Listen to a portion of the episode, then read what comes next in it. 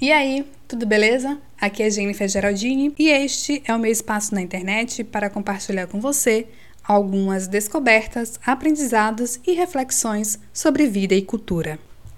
Desde 2019 eu escolho um lema para ser meu guia no ano. O lema do ano é uma mensagem que nos lembra sempre para onde queremos ir e de que forma queremos ir. É algo para escrever até mesmo de maneira física e colar o papel no espelho ou no computador, em um lugar visível para não perdermos de vista o nosso guia. Para este ano, escolhi fazer uma adaptação de uma frase do filósofo estoico Sêneca. A frase Words become works, que em tradução livre fica palavras se tornam obras, por aqui ficou palavras se tornam ações. Esse também foi o meu lema de 2021 ano em que precisava concluir dois grandes objetivos profissionais, um deles o mestrado, e precisei de muito incentivo para me manter no modo ação, pois confesso que estava desanimada com o mundo de modo geral por conta da pandemia e tantas outras questões. Para 2023, a frase palavras se tornam ações tem um sentido de me impulsionar para ações de cuidado, principalmente de autocuidado. Acredito que é um pouco mais fácil nos manter em movimento quando há prazos externos a cumprir. A minha motivação em 2021 era finalizar dois objetivos profissionais com prazos que eu não podia negociar tanto. Além do compromisso comigo, havia o comprometimento com outras pessoas. E não cumprir acordos com o outro gera sentimentos de culpa, de incômodo, e na etiqueta social é falta de educação. Dessa maneira, a gente se desdobra em mil, mas executa o cronograma. Passa por cima de outras necessidades, inclusive de ordem emocional, e vida que segue para fazer o que tem que ser feito. Agora, o que quero materializar são as palavras, os projetos que foram ficando no caminho por conta de acordos externos. Quero dar mais espaço para os acordos internos, ouvir o que meu corpo fala há anos e que eu apenas escuto e ignoro mudar padrões de comportamento que me puxam para um modo de vida que não desejo realmente, como aquele modo de vida acelerado ou reativo. As práticas de autocuidado hoje estão muito relacionadas com fazer limpeza de pele, passar um dia no spa, fazer uma massagem.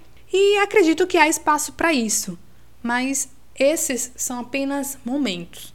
O autocuidado que busco é o diário. Tentar preencher meu dia, meu cotidiano com ações que me mantenham mais próxima de uma vida tranquila e saudável. Tentar adotar práticas conscientes que me ajudem a desacelerar, mesmo que o mundo esteja acelerado demais. Aprender a atender às minhas necessidades, aqui entendidas a partir dos ensinamentos de Marshall Rosenberg, como recursos exigidos pela vida para que esta possa se sustentar. Mas não qualquer vida, a minha vida. Pensar em si e agir para si podem ser consideradas atitudes egoístas, mas aí eu lembro de uma das lições de Audre Lorde. Cuidar de mim mesma não é autoindulgência, é uma autopreservação, e isso é um ato de guerra política. O sistema neoliberal nos impõe um modo de vida competitivo. Nos autoexploramos, estamos correndo em uma maratona que não sabemos onde vai dar e às vezes nem sabemos como foi e nem quando foi que nos inscrevemos nessa maratona. Ao tentar colocar em prática ações de autocuidado, temos autonomia. No livro Um Sopro de Vida, da Clarice Lispector, há uma fala da personagem Angela que eu gosto bastante. Ela diz: Tenho um profundo prazer em rezar e entrar em contato íntimo com a vida misteriosa de Deus. Não há nada no mundo que substitua a alegria de rezar. Hoje varri o terraço das plantas. Como é bom mexer nas coisas deste mundo, nas folhas secas, no pólen das coisas. A poeira é filha das coisas. Meu cotidiano é muito enfeitado. Eu estou sendo profundamente feliz.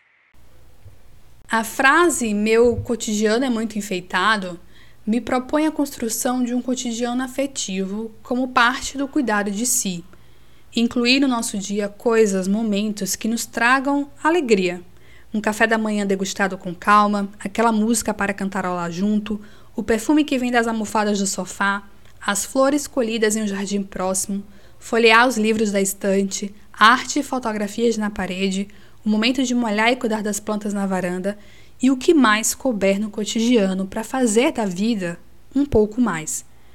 Eu descobri já faz um tempo que essas são algumas das minhas necessidades, alguns dos recursos exigidos pela vida para que esta possa se sustentar. Para muita gente, isso é romântico demais, totalmente fora da realidade, porque o cotidiano está cheio de demandas. Ele é acelerado, ele é ofegante. E durante um período alimentei esse modo de vida também. E eu adoeci. Ou seja, não é para mim. E acompanhando algumas notícias, conversando com alguns conhecidos, escutando conversas por aí, percebo que esse não é o modo de vida desejado por muitas outras pessoas também. Então, no início de 2023, eu sentei com um caderno e escrevi as palavras que quero tornar ações. Elas estão aqui agora na minha agenda do ano, a ferramenta que vai me ajudar a não esquecer das demandas importantes. E entre as demandas importantes está eu saudável. E ao virar a página, tem uma frase adaptada do Caio Fernando Abreu. Tentar da maneira mais bonita que eu souber. Se gostou do que ouviu, espalhe por aí Aproveite também para me acompanhar no Instagram, Jennifer Geraldine, e no blog, jennifergeraldine.com. Se quiser entrar em contato comigo, mande um alô por esses canais ou pela newsletter. Até a próxima!